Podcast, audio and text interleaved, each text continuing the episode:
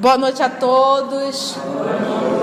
Muito bem, hoje é o nosso estudo da obra Paulo Estevão e vamos solicitar que o nosso professor Valdeir faça a nossa prece de abertura. E neste mesmo diapasão,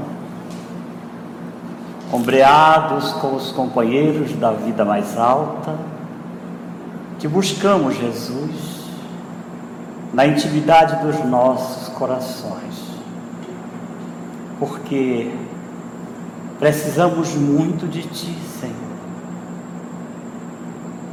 Que Tu possas, em mais esta noite, derramar sobre nós a Tua cascata de luz, revitalizando-nos para a vida, vida abundante, refletida, consciente caminhando contigo, crescendo em espírito e verdade.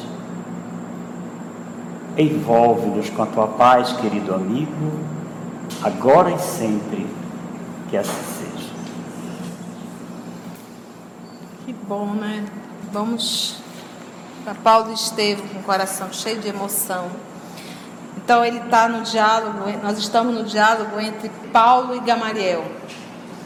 Paulo nas suas indecisões, nas suas fragilidades, de, de, realmente de saber em que norte ele deve tomar, e procurou o mestre amado Gamaliel para tentar conduzi-lo, orientá-lo o que fazer, por onde começar, porque ele está se sentindo totalmente perdido. Perdido não que ele não saiba a quem servir, ele sabe, hoje ele tem certeza que ele deve servir a Jesus, mas como servir, como conduzir.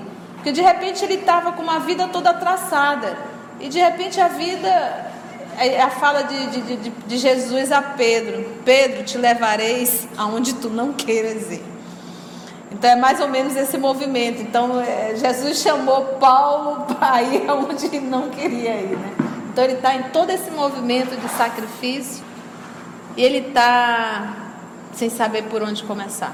Então vamos dar continuidade nessa fala do nosso irmão Gamaliel, que será lido pelo nosso professor Valdeir. A respeito das dificuldades que dizes experimentar, depois dos sucessos de Damasco, prosseguia Gamaliel serenamente. Nada mais justo e natural a meus olhos experimentados nos problemas do mundo nossos avós, antes de receber o maná do céu, atravessaram tempos sombrios de miséria, escravidão e sofrimento. Sem as angústias do deserto, Moisés jamais encontraria na rocha estéril a fonte de água viva. E talvez ainda não tenhas meditado melhor nas revelações da terra prometida. Que região seria essa? Se, guardando a compreensão mais vasta de Deus, descobrimos em todos os pontos do mundo mananciais de sua proteção, há tamareiras frondosas e amigas, medrando nos areais ardentes essas árvores generosas não transformam o próprio deserto em caminhos abençoados, cheios do pão divino para matar nossa fome? Nas minhas reflexões solitárias, cheguei à conclusão de que a terra prometida pelas divinas revelações é o Evangelho do Cristo Jesus. E a meditação nos sugere comparações mais profundas. Quando nossos ascendentes mais corajosos trabalhavam por conquistar a região privilegiada, numerosas pessoas tentavam desanimar os mais pertinazes, asseverando que o terreno era inóspito que os ares eram insalubres e portadores de febres mortais, que os habitantes eram intratáveis devoradores de carne humana, mas Josué e Caleb, no esforço heróico, penetraram a terra desconhecida, venceram os primeiros obstáculos e voltaram dizendo que dentro da região manavam leite e mel. Não temos aí um símbolo perfeito? A revelação divina deve referir-se a uma região bendita, cujo clima espiritual seja feito de paz e luz. Adaptarmos-nos ao Evangelho é descobrir outro país, cuja grandeza se perde no infinito da alma. A nosso lado permanecem aqueles que tudo fazem por nos desanimar na empresa conquistada. Acusam a lição do Cristo de criminosa e revolucionária. Enxergam no seu exemplo intuitos de desorganização e de morte. Qualificam um apóstolo como Simão Pedro de pescador presunçoso e ignorante. Mas pensando naquela estupenda serenidade com que Estevão entregou a alma a Deus, vi nele a figura do companheiro corajoso e digno que voltava das lições do caminho, que é a casa do caminho, para nos afirmar que na terra do Evangelho há fontes do leite da sabedoria e do mel do amor divino. É preciso, pois, marchar sem repouso e sem contar os obstáculos da viagem procuremos a mansão infinita que nos seduz o coração.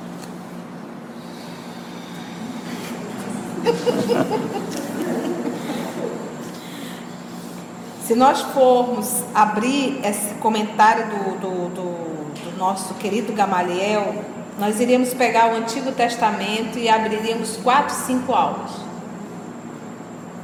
Porque ele está aqui reportando, ele é um mestre mestre judeu. Então ele está reportando todas as lições do Antigo Testamento, as, as massifica... Ele começou falando de Moisés, de todo aquele percurso de 40 anos no deserto. Então, o, o, os nossos irmãos judeus, hebreus, eles, eles, eles ficaram mais de 300 anos como escravos no Egito. Mais de 300 anos, foram quase quatro séculos.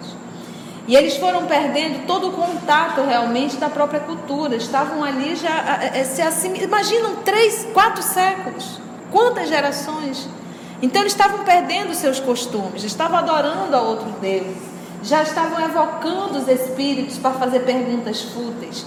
E, e, e, a libertação dele, esse processo, quando Moisés se identificou, descobriu a sua verdadeira raiz, que decidiu libertar, trazer o seu povo, tirar o seu povo daquela escravidão e ir para a terra prometida. Nesses 40 anos do deserto, eles sofreram, como vai dizendo aqui Gamaliel, muitos, muitas dores, necessidades. Mas como o próprio Gamaliel falou, ele disse assim: Mas isso não os fortaleceu?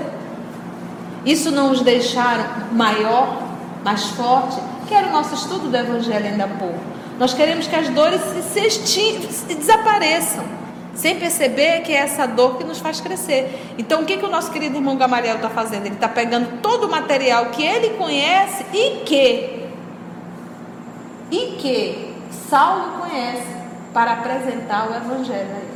Falando nesse processo de mudança, nesse processo de viagem, ele pegou todo esse material porque ele está dizendo, Paulo, Agora é tua hora da caminhada para o deserto. E nessa caminhada tem dor. E a terra prometida, diz ele aqui, hoje eu reconheço que a terra prometida pelas divinas revelações é o Evangelho do Cristo Jesus. E mais embaixo ele faz, e aí ele vai falar de Josué, de Caleb, né, de todo, todos os profetas, as dificuldades que cada um viveu. Mas uma coisa que me chamou a atenção nesse estudo é quando ele diz assim: não temos aí um símbolo perfeito? Então, quando o nosso irmão judeu, quando os nossos irmãos hebreus estudavam o texto sagrado, eles encontravam não Josué uma pessoa, Caeb uma pessoa, e, é, é, é, Jó, uma outra pessoa. Eles sabiam que isso daí estava envolto em símbolos. E ele é um doutor da lei. Quando você vai estudar a arca de Noé, você está imaginando uma arca, o, incendiou o mundo inteiro, a cobrinha entrou, o jacaré entrou, o porquinho entrou, tudo em casal. Olá, olá, vamos não. Isso tudo é uma simbologia. Impressionante a síntese dele. Sim. Quanta coisa ele disse aí em questão de dois parágrafos pequenos. E ele falando a língua que Saulo entende. Ele poderia, ele poderia estar usando o evangelho aqui, porque ele está com o evangelho em mãos. Para ele dizer aqui, é, hoje eu sei que a terra prometida pelas divinas revelações é o evangelho do Cristo Jesus. E nós sabemos que Pedro presenteou a ele o Evangelho. Então ele sabe, ele não poderia estar usando todas as lições de Jesus. O que, que ele fez? Para falar com Saulo, eu vou reportar o Antigo Testamento. Ele está fazendo analogias. Analogias com a luta dele. Com a luta que Saulo está vivendo. É preciso, pois, ele finaliza, marchar sem repouso e sem contar os obstáculos da viagem. Repouso o quê? Repouso em relação ao nosso crescimento moral e espiritual. Nós, é, é por isso que Paulo diz: levanta, ó tu que dormes. Então não pensa que o fato de você estar saindo do seu trabalho profissional, para sua academia, para isso, para viagenzinha, isso, isso não é movimento. Muitas vezes é repouso, porque você está dormindo. É, estar acordado é nesse processo de movimento interior. Então nós temos todas essas informações e continuamos em repouso. E ele diz: é preciso, pois, marchar. Marchar é caminhar, é andar, e sem repouso, porque já estamos atrasados.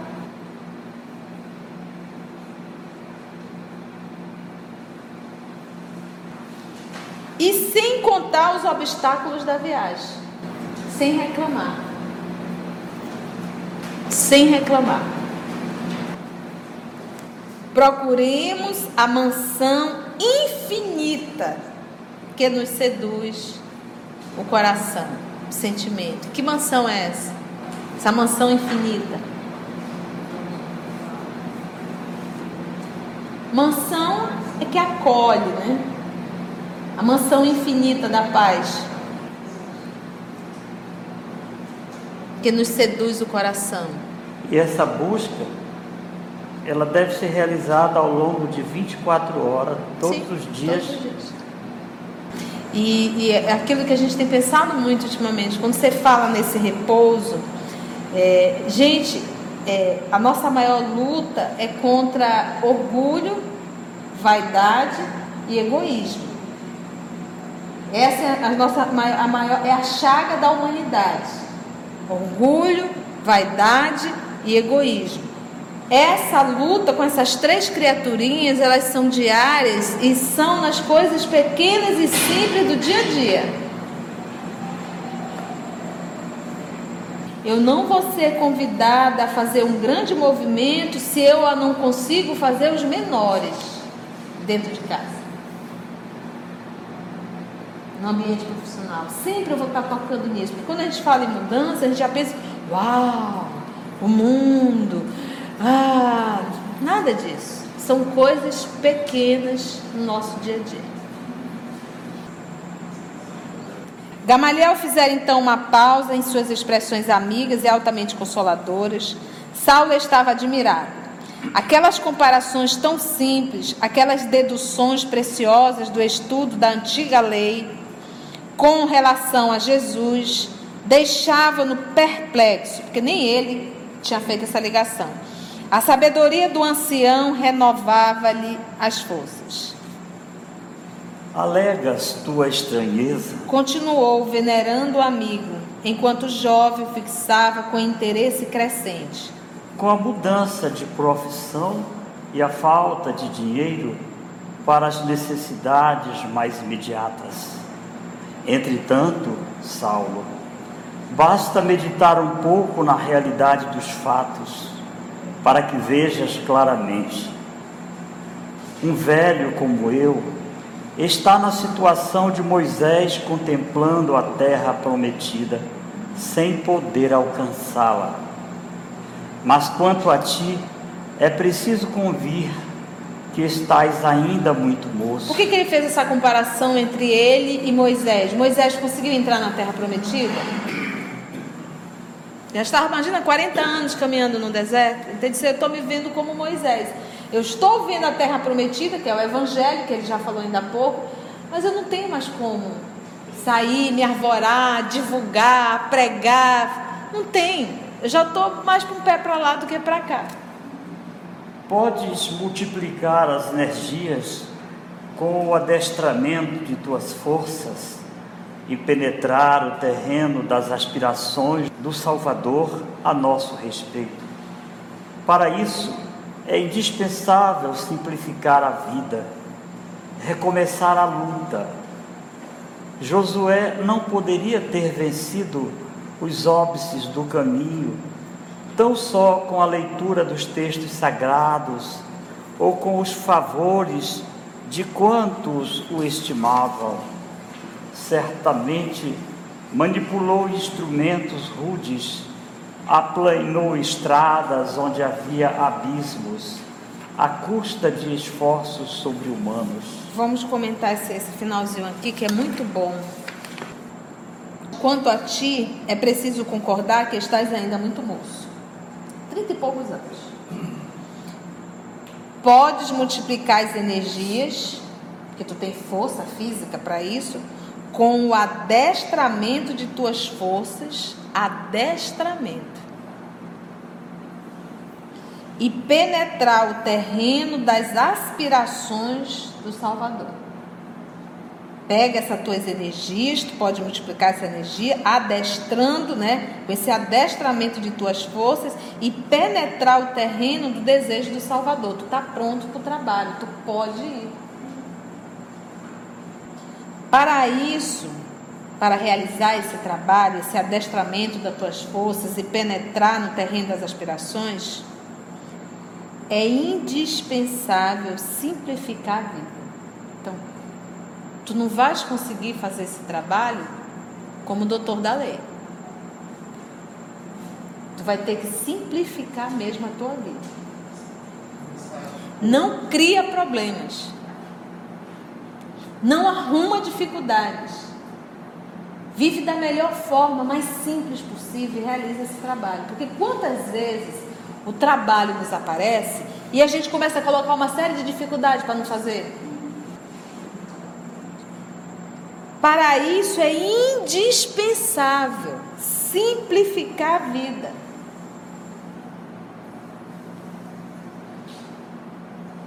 Recomeçar a luta. Aí ele vai e cita o profeta. Josué não poderia ter vencido os impedimentos do caminho tão só com a leitura dos textos sagrados. Porque Saulo disse: Olha, eu, eu, eu, eu quando eu estava lá na, na, na hospedaria, eu peguei umas anotações, copiei e li. Mas não basta só a leitura. Ele está tá pegando aqui Josué. Então, só com a leitura dos textos sagrados, ou com os favores de quantos o estimam. O amor, o carinho, mas, por favor. Certamente ele manipulou instrumentos rudes. O que, que ele está convidando aqui, Saulo? Saulo, mete a mão na massa.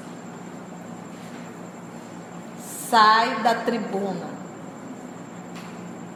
Sai da roupinha de gala.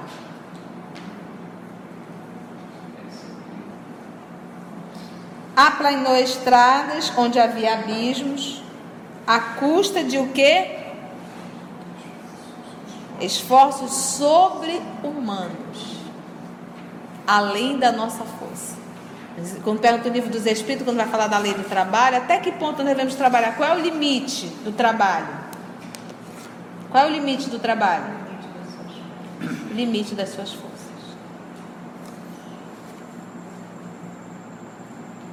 E aí nós vamos olhar para o Chico, velhinho, psicografando, atendendo a multidão, com 90 e poucos anos, cheio de enfermidades, até o limite da sua força. E agora é Salmo. E que me aconselhais neste sentido? Interrogou o rapaz com profunda atenção, enquanto o velho mestre fazia longa pausa. Quero dizer que conheço teu pai, bem como sua situação de abastança. Naturalmente, nas suas expressões de afeto, não se negaria a te prestar todo o auxílio nesta emergência. Mas teu pai é humano e pode ser chamado amanhã à vida espiritual. Seu amparo, portanto, seria valioso, mas não deixaria de ser precário se não cooperasses com teu esforço próprio na solução dos teus problemas. E vives uma fase em que todo trabalho enérgico se faz indispensável examinada a questão de família, vejamos tua condição profissional. Até agora fostes rabino da lei, preocupado com os erros alheios, com as discussões da casuística, com a situação de evidência entre os doutores. Ganhavas dinheiro na vigilância dos outros mas Deus te chamou à verificação dos teus próprios desvios. Como chamou a mim mesmo, a terra prometida desenha-se aos nossos olhos. É preciso vencer os obstáculos e marchar. Como doutor da lei, isso não mais te seria possível. Então é necessário recomeçar a tarefa como homem que procurava inutilmente o ouro no lugar onde ele não existia. O problema é de trabalho, de esforço pessoal. Quero dizer que teu pai, bem como sua situação de abastança, Naturalmente, nas suas expressões de afeto, não se negaria a te prestar todo o auxílio. Porque a preocupação agora, o Paulo falta sem dinheiro e sem trabalho. Mas teu pai é humano. E pode ser chamado amanhã vida espiritual. Como é que tu vai te manter? Vai ficar todo o tempo dependendo do teu pai? Porque o que, que acontece? Ele tinha uma profissão, ele perdeu a profissão. A profissão dele era de rabino. Como é que ele vai se manter? Ele precisa se manter aqui na terra. Ele não pode ser um peso a ninguém. Seu amparo, portanto, seria valioso do Pai, mas não deixaria de ser precário. Se não cooperasses com o teu esforço próprio na solução dos teus problemas, tu vai ser um peso para o teu pai? Você vai ter que trabalhar. Agora trabalhar com o quê?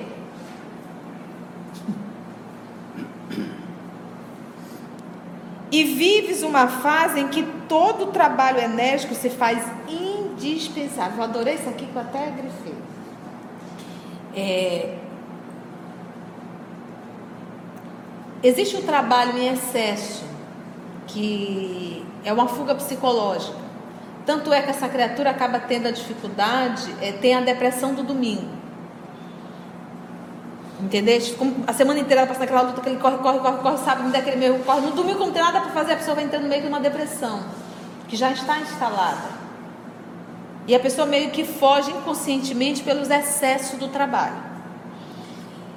E, mas a, a depressão está lá. Se a criatura parar de trabalhar um dia, ela explode. Porque a pessoa não está legal dentro.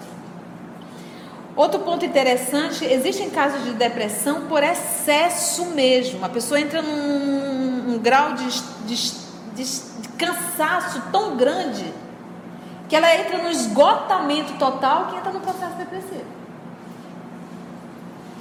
Porque a pessoa, além de trabalhar, ela vai para casa, leva trabalho, dorme, sonha com trabalho e acorda pensando no trabalho. O corpo não vai aguentar.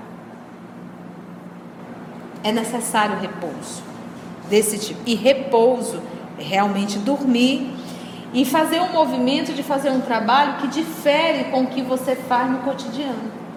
Um exemplo disso, o médico, o médico estava capinando o sítio dele. Passou um senhor e disse: Ah, eu estou trabalhando? Ele disse: Não, descansando.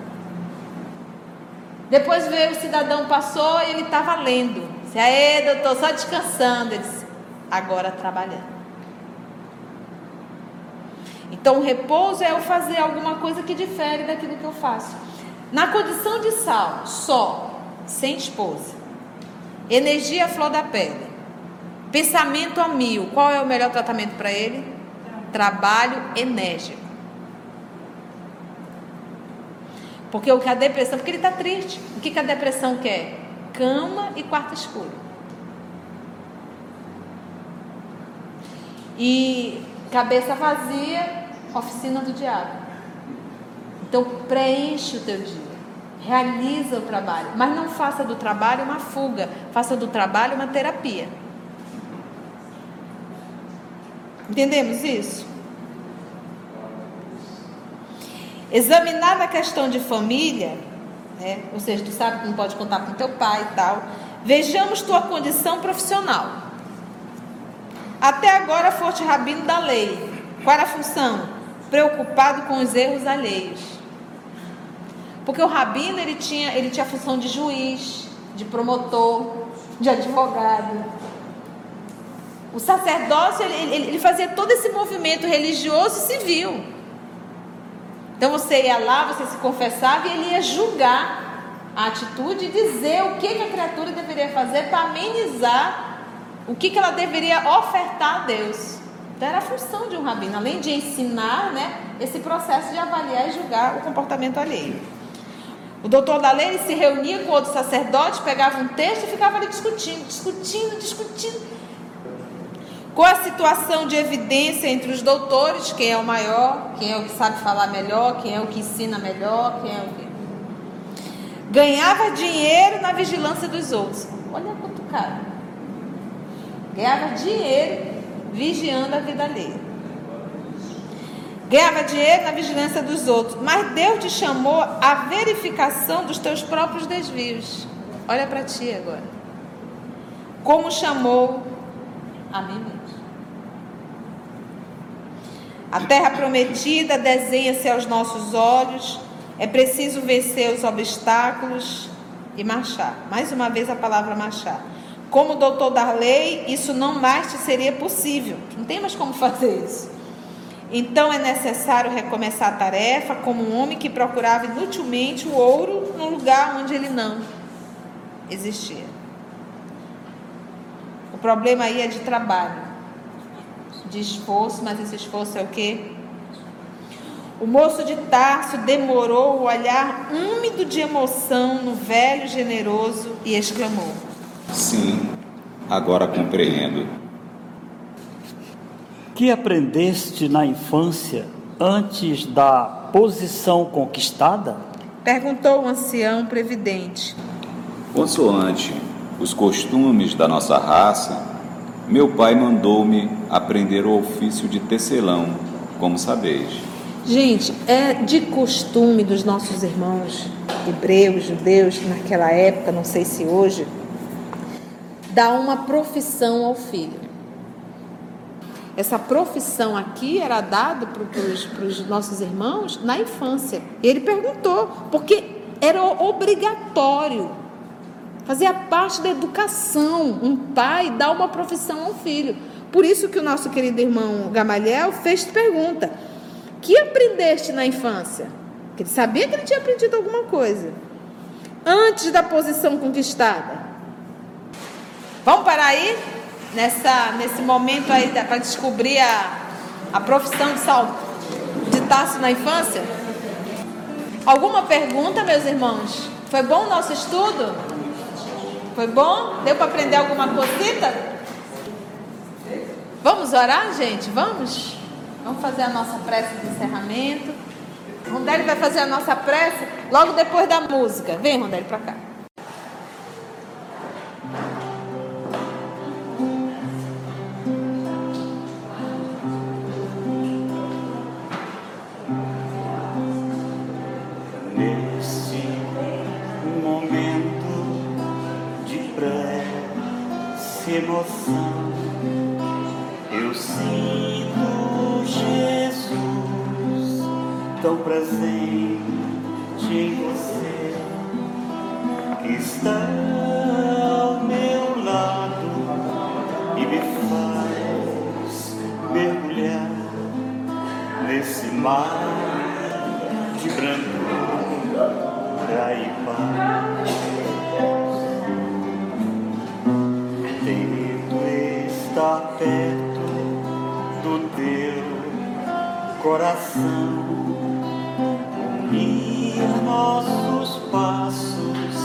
Na prece, entender que estar com Jesus no caminho é amar, é sonhar, é encontrar, é sofrer.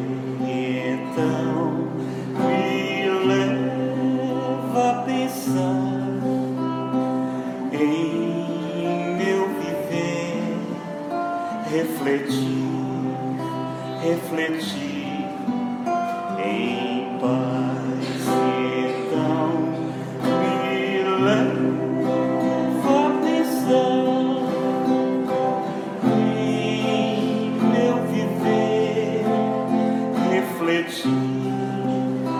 refletir, em paz.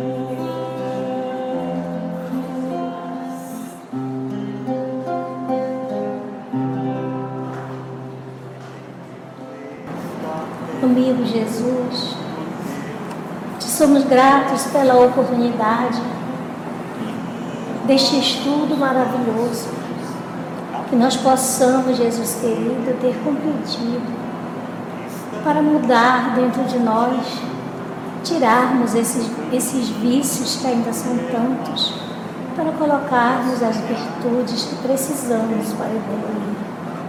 Abençoa, Jesus querido, cada um de nós que aqui nos encontramos, os nossos irmãos que não puderam comparecer hoje, que eles possam receber as tuas bênçãos, a tua harmonia e a tua paz.